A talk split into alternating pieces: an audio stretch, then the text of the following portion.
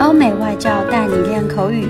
本节目由雅思官方合作机构英语同桌 FM 原创出品。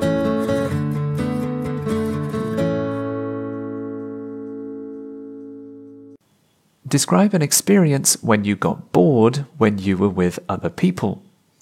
Thinking about this topic, what comes to my mind first was the time when I travelled with my friend to an underdeveloped community. As far as I can remember, it happened last April when me and my friend got the chance to hang out with each other.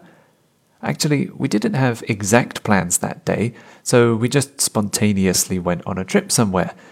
So we ended up in an outdated community.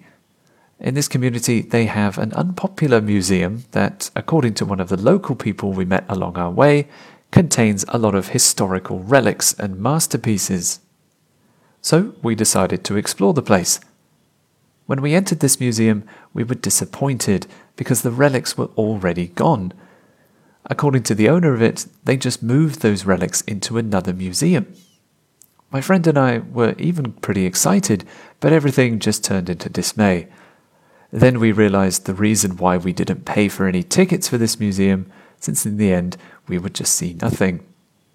If only we knew beforehand that the outcome would be so disappointing, then we would have chosen another place. Basically, it was extremely tedious because we didn't see anything in the museum. We had many expectations about this place, so we were really frustrated. Anyway, I learned from this experience that we should always do critical research first before going to an unknown place. Before going on a trip, we should first plan carefully so we won't waste our time, our money, and our energy. OK，今天的 Part Two 口语话题到此结束。